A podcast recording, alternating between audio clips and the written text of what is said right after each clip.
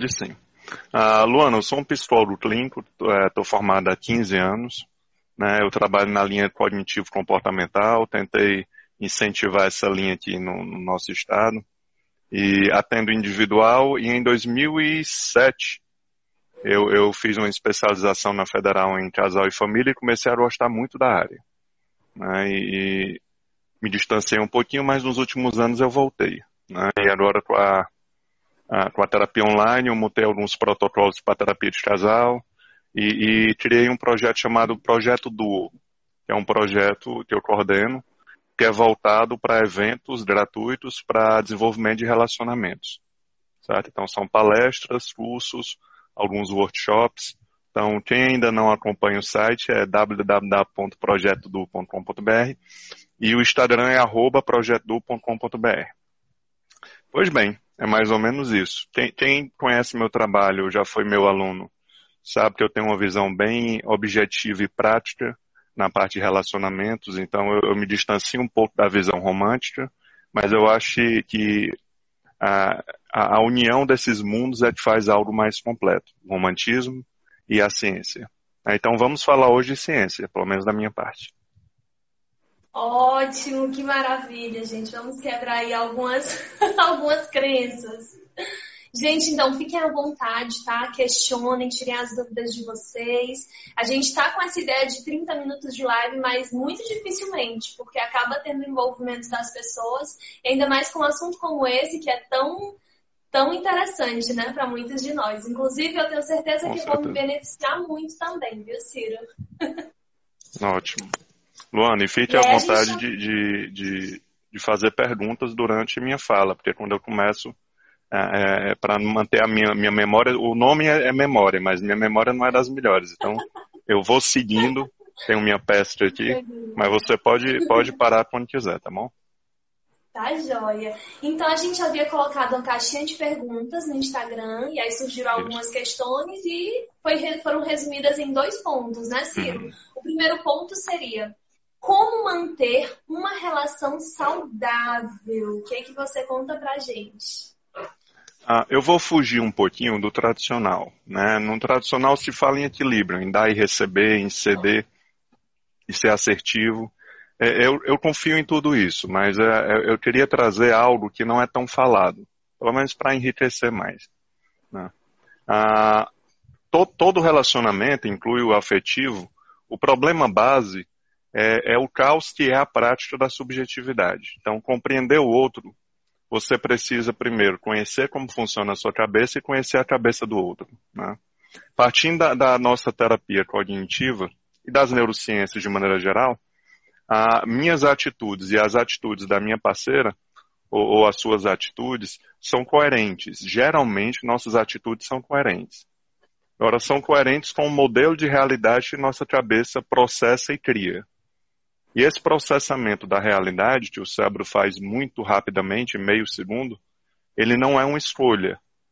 Então, cada um de nós, durante a vida, vai construindo esses processos, esses sistemas cerebrais. O fato da gente não estudá-los, é, nós acabamos é, fingindo ser livres, mas obedecendo muito um sistema. Então, cabe a terapia e a psicoeducação, porque o que você está fazendo aqui é, é, é é, uma democratização da informação, que é muito legal. Eu acho que todo profissional deve passar é, informação para que as pessoas não precisem dele. Eu acho que as pessoas seguram muito a informação, mas o nosso papel hoje é passar a informação. Então, se, a minha, se minha atitude é sempre coerente com o que eu penso, ou quase sempre coerente com minha percepção, como é que eu vou compreender o outro se eu não conhecer como ele pensa as coisas? Então, se uma criança não quer estudar, é porque é coerente para ela não estudar. Coerente por uma crença que ela tenha, pelo que ela acredita sobre o futuro. E, e, a gente simplesmente manda ela estudar, ou seja, nós mandamos as pessoas ir contra a coerência delas.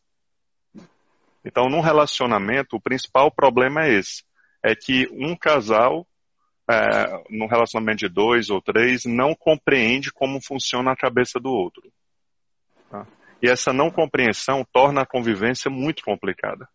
Então, respondendo à primeira pergunta, relacionamento saudável seria aquele relacionamento em que um dedica tempo e esforço para entender a cabeça do outro. E aí, nesse ponto, a DR não ajuda. O que ajuda é o diálogo expositivo, ou seja, eu vou expor quais são as áreas que eu sou sensível, eu vou expor onde é que eu não processo bem, onde é que eu exagero, onde é que eu, onde é que a coisa pega para mim. Então, assim, você estando comigo, é, tenha um cuidado nessa área até eu me trabalhar, tá? Então, as pessoas não estão se expondo. Talvez com medo de que o outro use aquilo numa briga para machucar. Mas é, eu acho que o diálogo deve ser expositivo, ou seja, eu vou, vou me expor para o outro, o outro saber se ele está me machucando, ele é responsável, porque ele sabe que está mexendo em uma área inflamada. Então, a subjetividade, essa coisa de cada pessoa ver a vida de uma maneira, cada pessoa percebe o mundo de uma forma, todo mundo acredita na teoria, mas na prática, tanto sociedade como tudo, tudo nos faz defender nosso ponto de vista como sendo o real. Então, assim, a prática da subjetividade seria um relacionamento saudável. Né? Seria a primeira característica. Uhum. Ah, agora, essa palavra saudável, ela entra nesse campo do relativismo, da subjetividade, porque o que é saudável para mim não é para você. Tá? Uhum. Vamos partir que o saudável seja o oposto do tóxico ou do, do, do relacionamento é, que traz nocivo, que traz sofrimento. Então, assim, eu acredito, na uma, live eu falei isso e rolou um, uma, uma conversa boa depois, sobre a questão do poder. Né? Cada um de nós tem um poder, seja estético, sexual, financeiro, uh, um poder da, da, da, da, empatia, da amizade. E, e se eu usar esse poder que eu tenho para fazer bem a mim e minha parceira, não há nenhum problema nisso. Agora, se eu usar um poder que eu tenho para ser bom para mim, ruim para ela, para o meu benefício, aí é abusivo. Em qualquer relação. Um chefe que usa o poder dele de chefe para tirar proveito em cima de um funcionário é uma relação abusiva. Então, isso vale para todas as relações, um pai com um filho, seja o que for. Então, para mim, a relação saudável, os poderes devem ser bem utilizados e sempre com isso na cabeça. Até que ponto eu estou tendo vantagem e o outro está tendo desvantagens. Tá? Então eu posso induzir alguém a algo bom para ele. Agora, se eu induzo alguém para fazer algo bom para mim e não para ele, aí já é chamar de manipulação. Quer dizer, esse caráter mais nocivo e negativo está muito nessa coisa de, de, se beneficiar em cima do outro. Então, o relacionamento é, a dois ou três ou quatro, a, a coisa está mais plural e vai continuar assim ele, ele, ele exige, no meu ponto de vista, essa exposição. Então, muita gente procura terapia para expor. Quer dizer, é um ambiente seguro, onde eu vou me expor e alguém vai gerenciar é, essa exposição de ambos. Né? E nem sempre acontece isso. Então, na terapia, às vezes a pessoa chega, fala um monte de coisa, olha para o parceiro e, e, o parceiro diz: Não, não vou falar. Não quero falar de mim, eu não quero demonstrar fraqueza.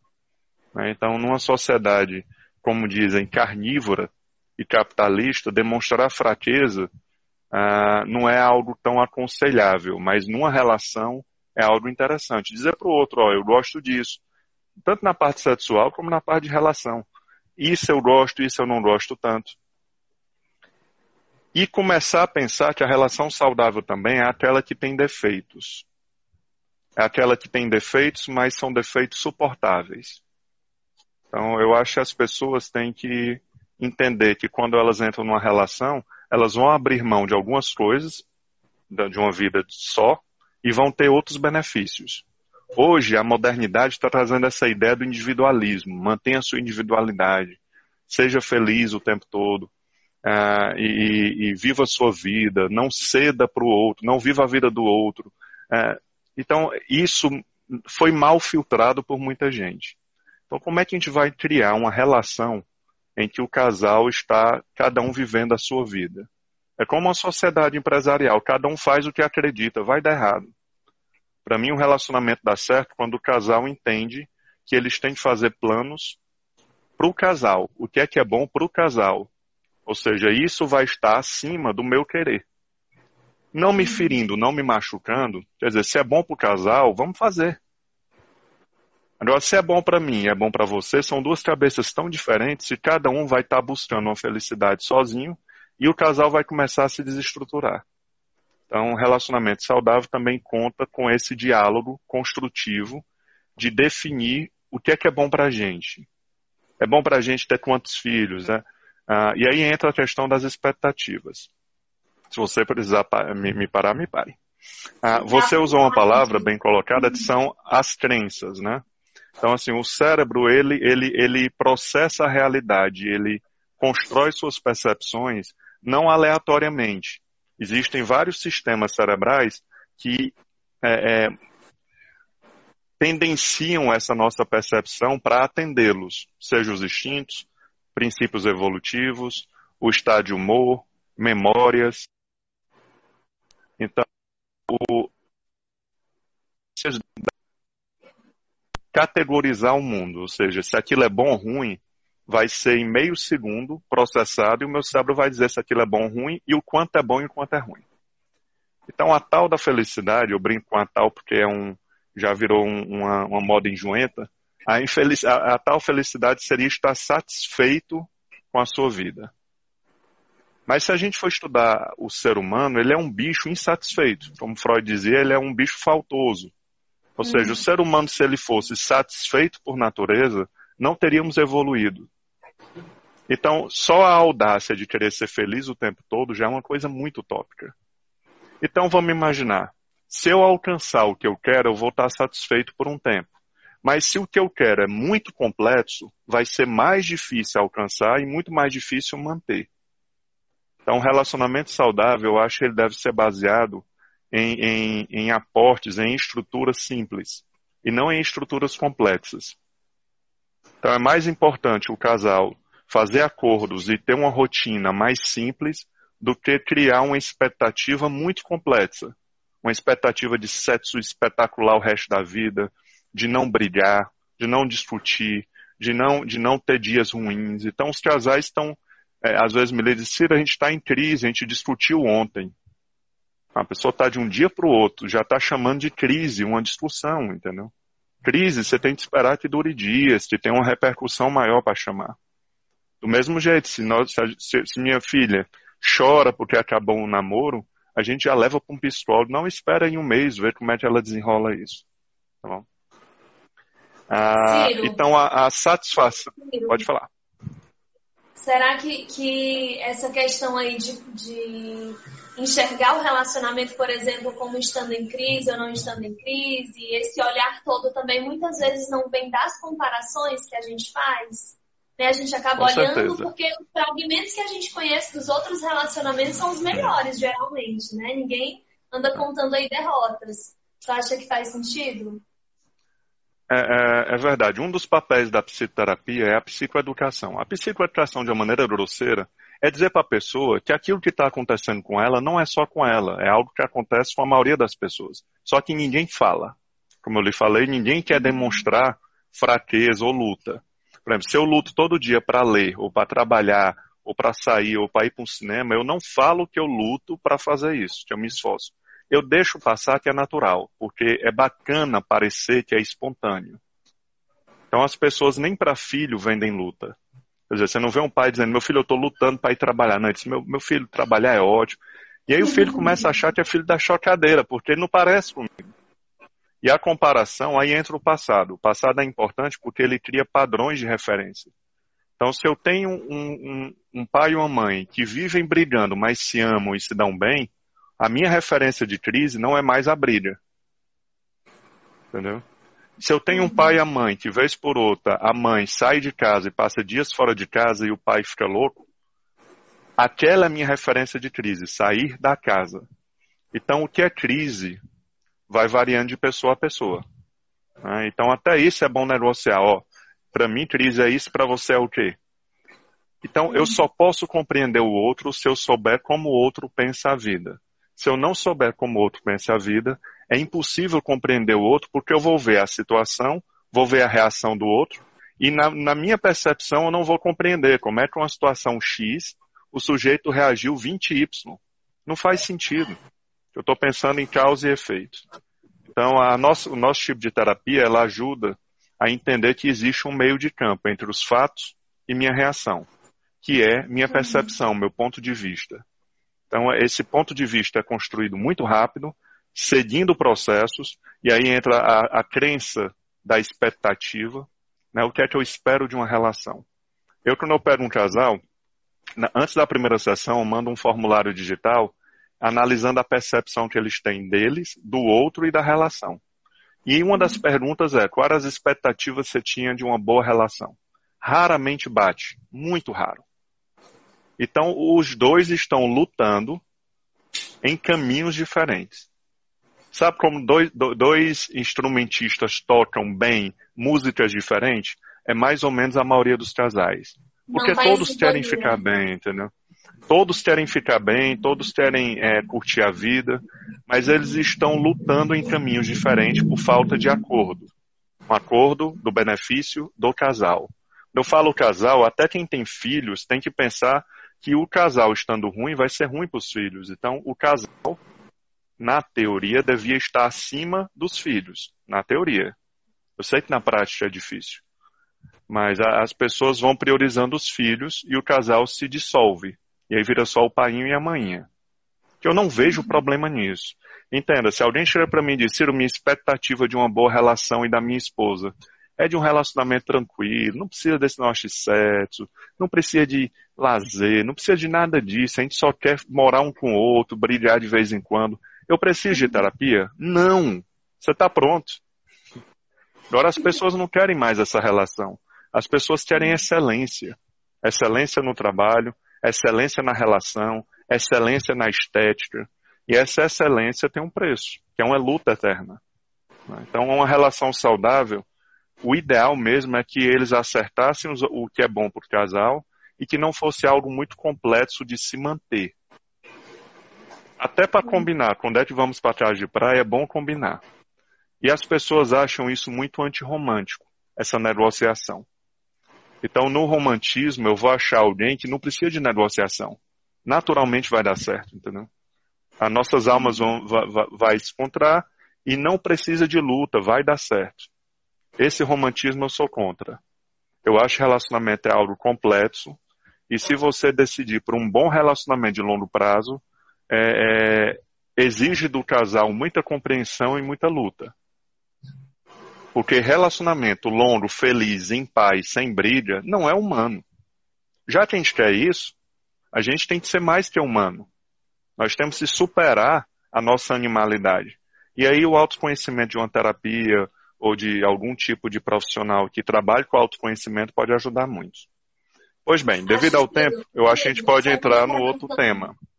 Só uma observação antes. Eu acho que vale a gente comentar também acerca das distorções cognitivas, né? Dos erros de pensamento que muitas vezes eles estão bem presentes. Aquele, aquela questão, por exemplo, da leitura mental, de você já conviver há tanto tempo com a pessoa e você acha que sabe o que a pessoa está pensando, só que muitas vezes ela não está pensando exatamente aquilo embora haja uma sintonia, embora você consiga ler de alguma forma, olhar, nem sempre o que você pensa a respeito condiz com o que de fato a pessoa está pensando.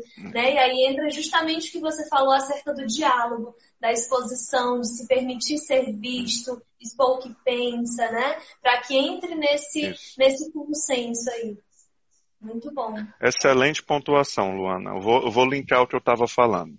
Entenda, se existem vários processos humanos dentro da minha cabeça que eu não mando e que vão acontecer nesse processamento das informações, ou seja, o modelo de realidade que eu vou entender como realidade é fruto de um processamento. E para atender esse sistema de processamento, o cérebro distorce a realidade para encaixar nesses, para atender esses sistemas.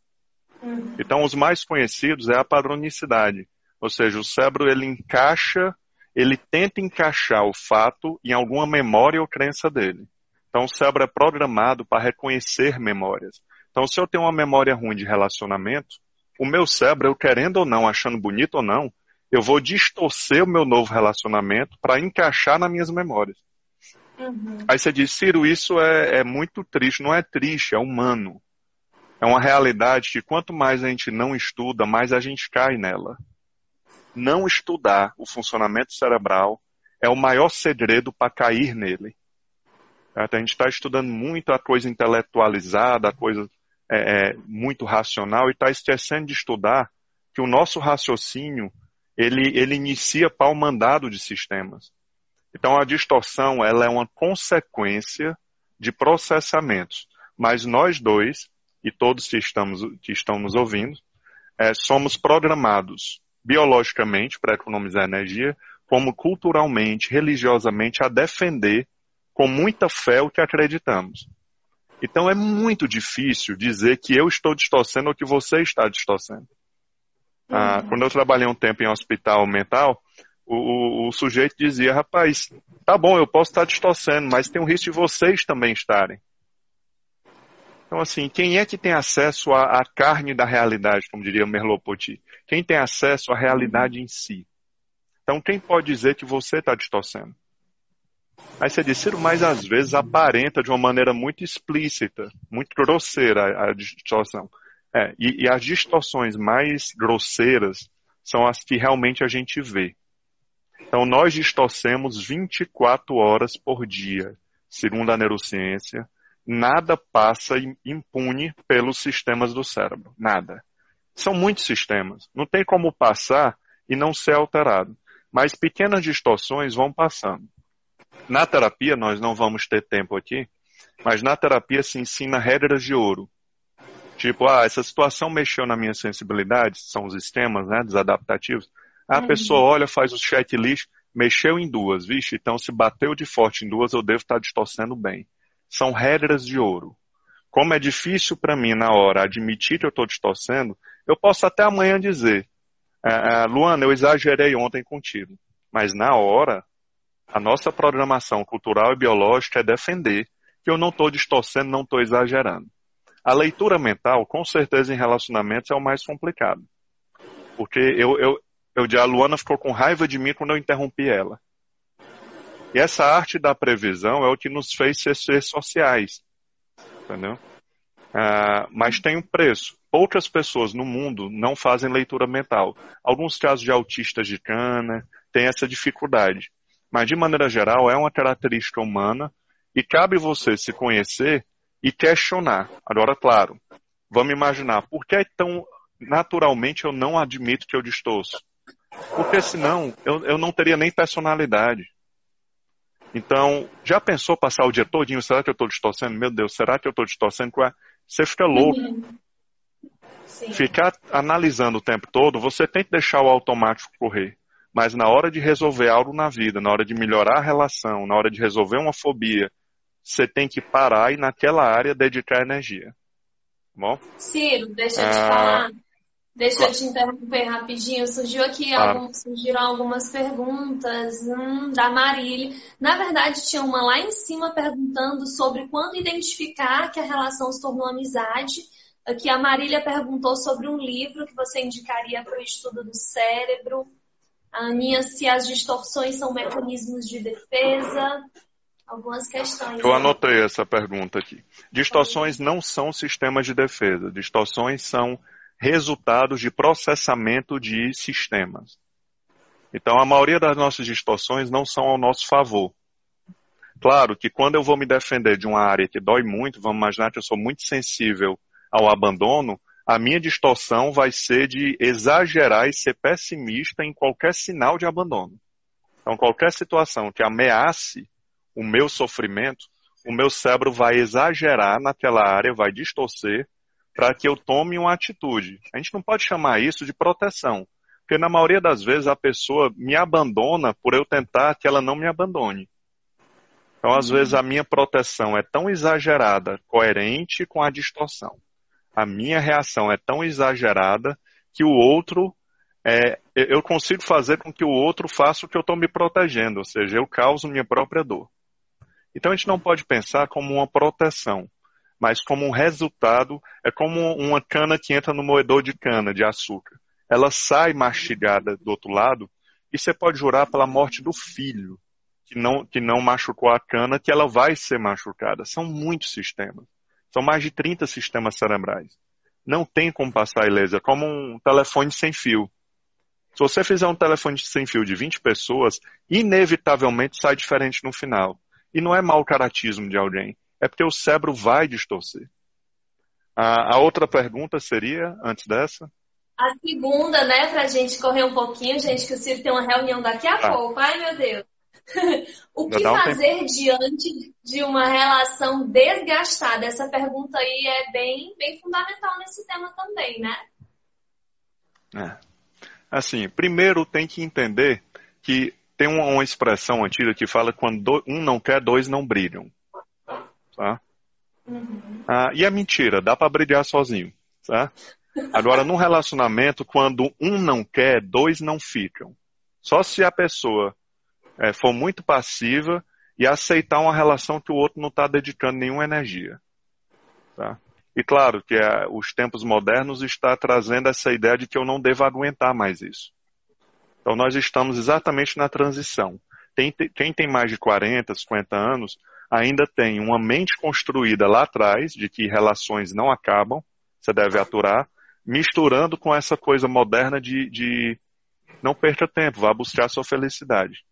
Isso gera um conflito interno de crenças. Então é a crença antiga lutando com a crença nova. É uma bagunça. Claro que pessoas jovens de 20 e poucos anos é, já não tem tanto conflito, porque a cabeça já está formada no novo modelo, né? Está sendo formada no novo modelo. Então, o casal tem que criar como objetivo evoluir.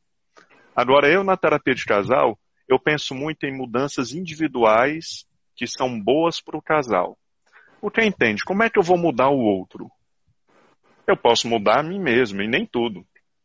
Então, o que eu faço é, é através dos formulários, descobrir quais mudanças teriam um resultado mais importante para o bem-estar do casal, né? para o relacionamento ficar saudável, e os dois começam a trabalhar essas mudanças. Mas é importante que a pessoa saiba que ela não está mudando pelo outro em consideração ao outro. Porque a consideração acaba na briga. Na hora de você brilha no relacionamento, a sua consideração zera. Então, se uma pessoa é fiel por consideração e brilha, ela trai. Ela tem que pensar se é vantagem para ela ser fiel. Se faz parte de um processo de evolução dela ser fiel.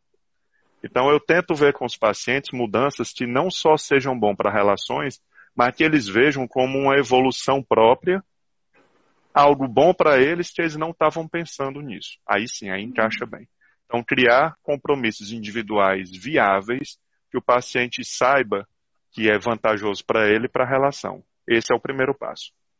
Agora, você diz, se um do casal não quer, aí você tem a opção de desistir, tentar uma terapia. A terapia, eu nem digo para esses casos. Um caso que a terapia chega lá e, e o sujeito já está decidido que não quer, que quer sair da relação, o que você pode fazer é ajudar a resolver.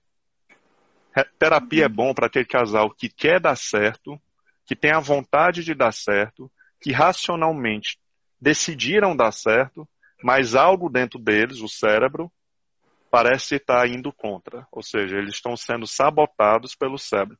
Eu brinco que um casal, duas pessoas, ah, são quatro entidades, são dois cérebros e as duas pessoas. Se a uhum. pessoa não entender e não harmonizar isso, vira uma guerra. Um relacionamento são dois contra a natureza. São duas pessoas juntas contra a natureza. Porque a natureza humana não é tão legal para um relacionamento moderno de felicidade eterna. Não é tão legal. Ah, quando a gente vai definir também os defeitos do outro, é, existem defeitos que são suportáveis e insuportáveis. Tem coisas que você já pegou abuso do outro. Né? Então, aqueles defeitos insuportáveis, é, é, é, bom você avaliar se eles caírem pela metade. Está bom para você? Não, eu quero que, que ele pare com isso. É mais difícil parar do que diminuir. Então você tem que negociar com esse casal ah, que está uma relação desgastada, quais são as áreas que 50% está bem aceito, onde é que tem que mudar mais radicalmente. Mas se você não criar um, um, decisões e projetos de mudanças viáveis, viabilizáveis, se você não criar isso, você vai ficar lutando por projetos bem difíceis. Então, um dos segredos para tudo, para estudar, para exercício físico, é criar metas alcançáveis de curto prazo. O casamento é assim também. Uma relação desgastada, ela é desgastada por dois mundos. Então, dois mundos desgastam a relação. Coisas ruins, mal-estar na relação, brigas, traições e tal. E o, a, a, diminuição das coisas boas. Isso aqui as pessoas não estão dando atenção. Então, a maior parte das relações são mais desgastadas por falta de coisa boa do que por excesso de coisa ruim. E a falta de coisa boa é uma consequência natural do ser humano. Nossa sociedade valoriza a motivação. A motivação sempre cai. Então você vê que o casal faz menos sexo, namora menos, com o tempo viaja menos, sai menos só os dois, vão menos para o cinema, namoram menos, é, é, se dedicam mais tempo, menos tempo um ao outro por causa de falta de vontade, indisposição. Eu não, não tem como inventar outra palavra, é isso. Você vai perdendo a motivação por causa do tempo. O tempo é cruel nesse ponto. Aí você diz, então é bom para um casal desistir da motivação, construir objetivos e se esforçar para aquilo acontecer? Sim. O gosto, ele é mais é, é uma química muito mais estável do que a motivação. Então, o padrão de referência que eu falo para todo mundo para decidir a vida é o potencial de gosto. É um jeito que eu chamo. Eu vou gostar de fazer aquilo quando eu fizer? Se a resposta for sim, faz. Independente se eu quero ou não, se eu estou disposto ou não. Eu sempre falo disso, é porque é uma, é uma campanha que eu prego contra a cultura, uma cultura de motivação. Eu sou a favor de você ter uma vida que gosta, um trabalho que gosta, ler o que gosta, um esporte que gosta. Não importa se eu estou disposto ou não para fazer, o que importa é que eu gosto. Então, um casal que se esforça para curtir a vida, namorar mais, viajar mais, ir para casa de praia, tudo isso é um esforço. E a palavra esforço não deve ser vista como um problema. O esforço é a moeda que pagamos por construir uma vida super-humana. O esforço é fazer o que gosta mesmo sem vontade. Isso é lindo. As pessoas têm que ver a beleza disso. Quer dizer, é lindo um, um, uma esposa se esforçar para ser carinhosa com o marido, porque ele queria aquele carinho. É lindo. Mas as pessoas não acham lindo porque elas querem que seja de dentro para fora. Quer dizer, eu quero que ele mude, mas mude de dentro para fora. As pessoas não valorizam a luta. Né? Então, um casal que está desgastado, o primeiro, o primeiro ponto é esse: vamos aceitar que nossa luta vai ser um esforço. E era para ter sido assim desde o começo, entendeu? Nós somos românticos e esperamos que a natureza desse conta da nossa relação e não deu. Ah, deixa eu ver aqui. Surgiu aqui pois bem, uma pergunta, então, Só para finalizar, senão minha cabeça pira. Então, os casais vão para terapia só para resolver a parte ruim. E quando chega lá e eu tento fazer eles lembrarem de melhorar a parte boa, isso para eles é muito desconfortável, porque eles acham que o problema deles não é falta de coisa boa, é o excesso de coisa ruim. E casais que têm a parte boa muito resguardada aguentam muita crise. Então, já que uma relação tem crises, é melhor se resguardar com a parte boa tão bem, bem estabelecida pelo esforço, pelo compromisso, que a parte ruim não faz cócegas, entendeu? Então uma crise uhum. quebra o que já está rachado. Então o relacionamento esfria por causa do tempo, vira uma amizade, como alguém falou. É possível ser amigo do, da esposa e do marido? É. Mas o cérebro ele é meio chato, ele cria categorias. Então, se eu sou muito amigo da minha mulher, ela sai da categoria de amante e diminui o tesão. Então, é, existe o cérebro ele categoriza é mãe, isso é minha terapeuta, isso é minha amiga, isso é minha esposa. Se você misturar e botar todo mundo numa pessoa só, você vai ver que algumas áreas vão ficar em defasagem. Principalmente a, a, a da química. Tá bom? Pronto. Fechei Sim, meu raciocínio, não me perdi. Perfeito. Que raciocínio perfeito. Surgiu aqui uma pergunta do J. É, Vercosa. Para, para esses casos, manter-se distante por alguns dias é uma decisão saudável para o casal? Por exemplo, estamos mesmo casados decidirem ficar dias afastados. Deu para tu entender mais ou menos? Deu. Agora a questão é para quê? Né? Não por quê. Por que ele tem? É o para quê. Qual é a função disso? Se tiver uma função de dar bom resultado, se for uma função inteligente, combinada, vale a pena. Se não for, o máximo que vai acontecer é, eu vou sair de casa, vou para um flat, o meu cérebro, querendo manter os padrões, vai me fazer ter saudade de casa, e o cérebro resistente a essa mudança de padrão vai criar na minha cabeça que eu decidi o que eu quero da vida, que é voltar para casa e mudar minha vida. Isso tudo com apoio interno. Tem nada de esforço. E a saudade e a convicção me faz voltar para casa. Horas ou dias depois, volta tudo como era antes. Os padrões antigos voltam todos. Então, sair de casa, você tem que saber que só vale a pena se for para ficar mais dias. Deixar passar essa parte da saudade, deixar as cabeças esfriarem, deixar virar uma nova rotina para os dois, para depois voltarem a namorar, sair, jantar e cada um vai para sua casa, dorme na casa de um, dorme na casa do outro, mas não pensar em voltar para casa antes do cérebro se adaptar à nova rotina, porque senão é uma falsa mudança. É como um, um, um marido que descobre que a mulher traiu e pede para se separar, ela diz, eu juro, por Deus, que eu nunca mais vou fazer. É verdade. Ela está acreditando naquele momento que não vai trair. É uma verdade. Eu não sei se essa verdade vai durar daqui a um ano.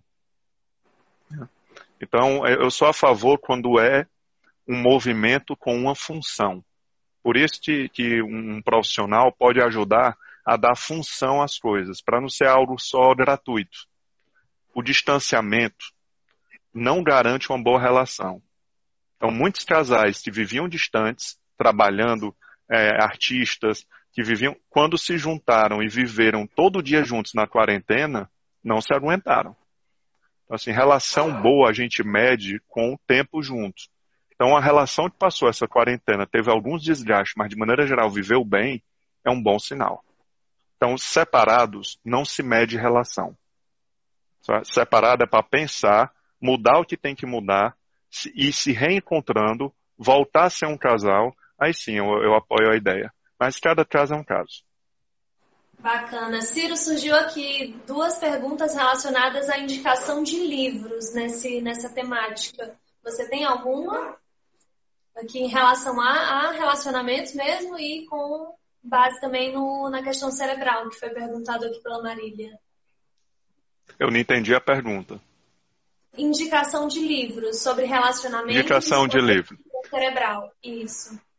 Quem quiser entrar nesse mundo da neurociência prática e simples de entender, tem um livro que ele é ótimo de entrada, não sei se está fora de edição, que é, que é Fit de Bem do Seu Cérebro, é um livro antigo, mas já teve várias edições, é da Suzana Herculano. Fique de bem com o seu cérebro. É um livro que vai falar sobre a resistência à mudança de rotina, por que, é que a gente busca a rotina e depois a gente se revolta com ela, por que, é que a gente casa para ter rotina e depois a rotina acaba no nosso casamento. É, é meio louco isso. Então, como o sono influencia a minha percepção do mundo, como o exercício físico influencia na minha mente, Sistema de estresse, sistema de motivação, paixão. É um livro que ele é muito completo e bem fininho. Qualquer pessoa lê do começo ao fim em um fim de semana. O segundo livro fácil de entender e muito técnico, que fala muito dessa coisa do social, das relações e do cérebro funcionar sem você entender, chama Subliminar. É um livro que foi vendeu bem. É, ele, tá, ele ainda está em, em edição atual e tem ele digital, Subliminar. Tem outro livro também que é bem interessante, chama de Cérebro e Crença. Que os primeiros capítulos dele são bem interessantes. No meio ele questiona um pouco a parte espiritual, que eu não acho legal, mas quem aguentar vai. E no final ele fecha bem. Ah, esse livro aqui eu ainda estou lendo, certo? Eu recebi há pouco tempo, foi indicação de um amigo, O Novo Inconsciente que é mais ou menos nessa linha do que acontece na nossa cabeça e a gente não sabe e deveria saber. Ou seja, o que destrói as relações não é o outro, é o fato do nosso cérebro não ser entendido e gerenciado. Nós não gerenciamos o cérebro, nós somos é, é, patos mandados por ele. E se juntar dois cérebros para casar e ser feliz para sempre, eu não aposto um real.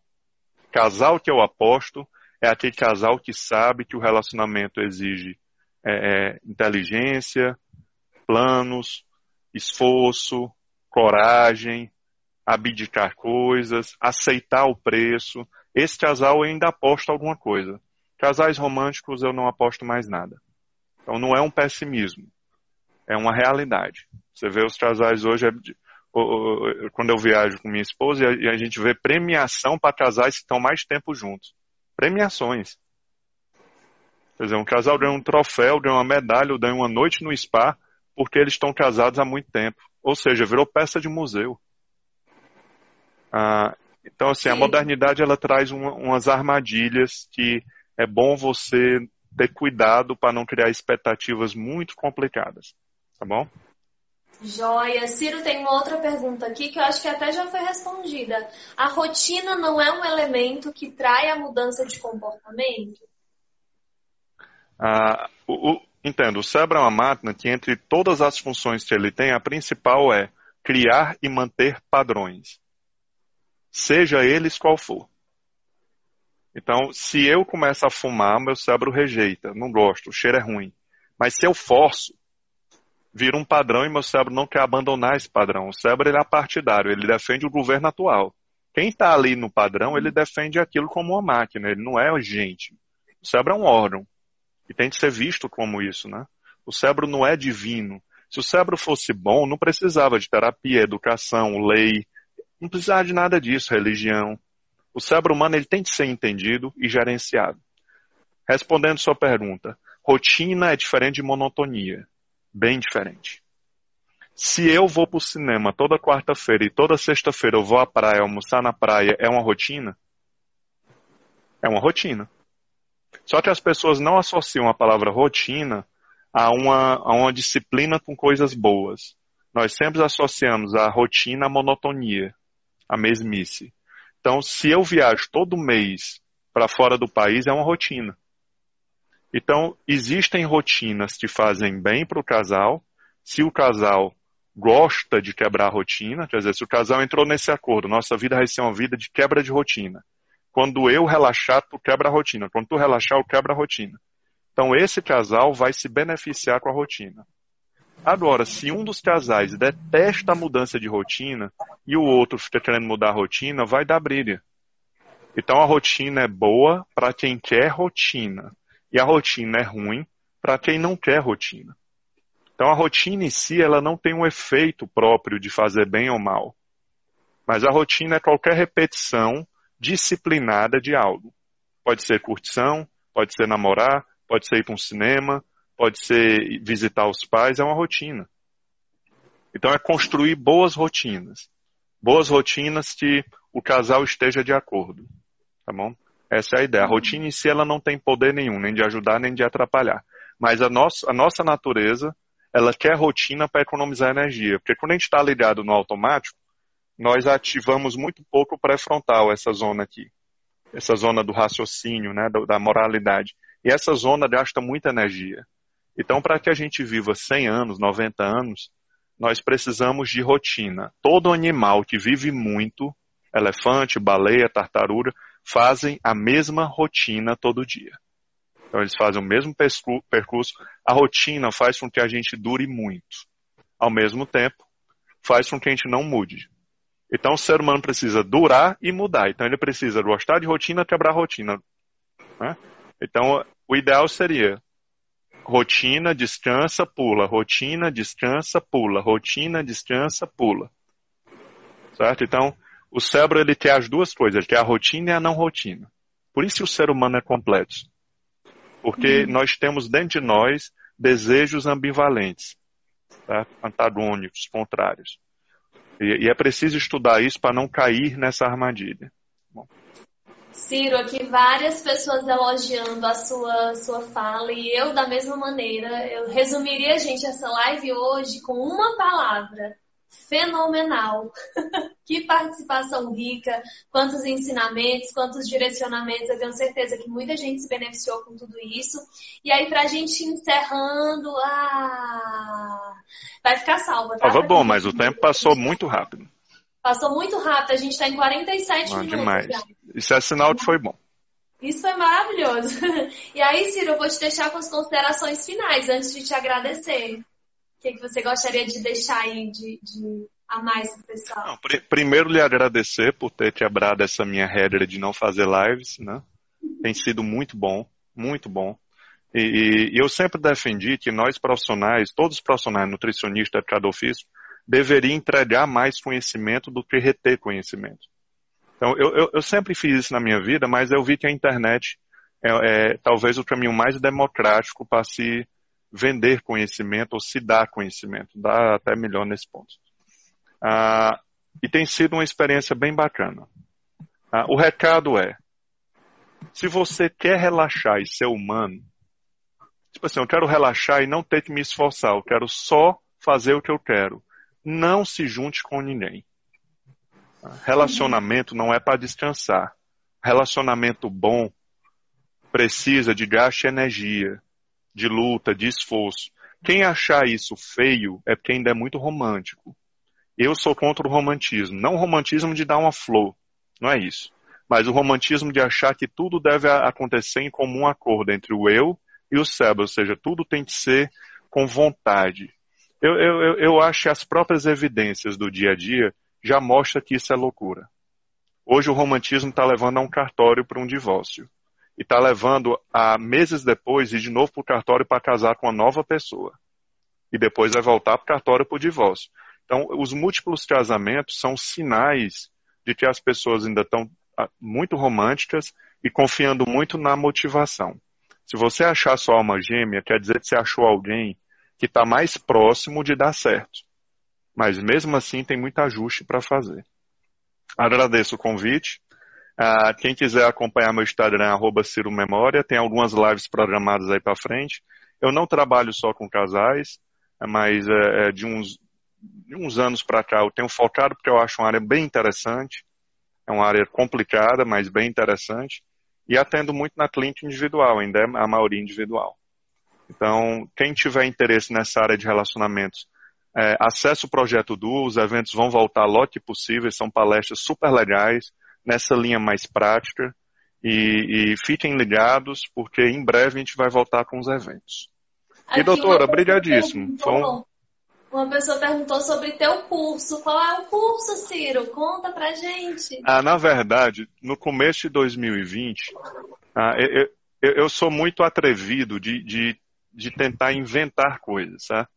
Eu, eu não fico repetindo tanto que os livros mandam, eu tento ser um pouco mais criativo. E eu fiquei pensando que terapia de casal, a maioria dos casais não suportam muitos meses de, de, de, terapia, porque a terapia de casal geralmente é a UTI do casal, né? Já tentaram de uhum. tudo e estão ali no desespero. Então eu pensei, como é que eu vou fazer uma terapia de casal em três meses que dê resultados importantes e que contemple a parte de autoconhecimento, de percepção, de entender o outro e de mudanças. Mudanças acompanhadas. E aí eu desenvolvi um protocolo, um protocolo de 13 semanas para atendimento de casais presenciais e online. Composto de formulários, cruzamento de formulários, que é uma estratégia americana que eu estou pegando, é, uhum. formulários digitais, a, a psicoeducação informatizada. Então, é usando várias ferramentas para dar conta de, em 13 semanas, fazer uma terapia decente. Que então, massa. esse protocolo eu já uso. Estou uh, usando online também, bem legal, porque ele é bem adaptado por online. E algumas pessoas pediram para eu montar uma capacitaçãozinha nesse protocolo. Eu vou fazer, eu só quero é, melhorar o protocolo nos próximos meses, na parte presencial, voltar a atender, né? Quero testar algumas coisas para construir um protocolo que não precise de uma reedição tão breve. Então, uhum. eu quero fazer uma capacitação mais breve possível para esse atendimento breve de casais baseados nesse programa que eu desenvolvi, que chama Programa Duo. É o nome do programa. É o nome do protocolo. É o nome do método. São essa sequência de 13 sessões e, ela, e são 13 sessões já bem semi-estruturadas. Tá? Então, é, esse é o próximo curso. Eu sempre dou curso, é, mas esse é, é vai ser meu xodó ainda para esse ano, se Deus quiser. Depende dessa epidemia, se ela der espaço. Vamos torcer que sim, né? Então, Ciro, muito obrigada, realmente fenomenal, incrível, assim. Quem ainda não segue, né, corre para seguir o Ciro, porque muito conteúdo bacana vem aí pela frente também. Eu agradeço a todos que estiveram aqui com a gente. Vou deixar a live salva, assistam de novo com um caderninho para ir anotando aí os pontos. Tá bom? Obrigada, Ciro. Obrigada, Luana. Obrigada a todos que nos acompanharam até essa hora. Um abraço. Bom?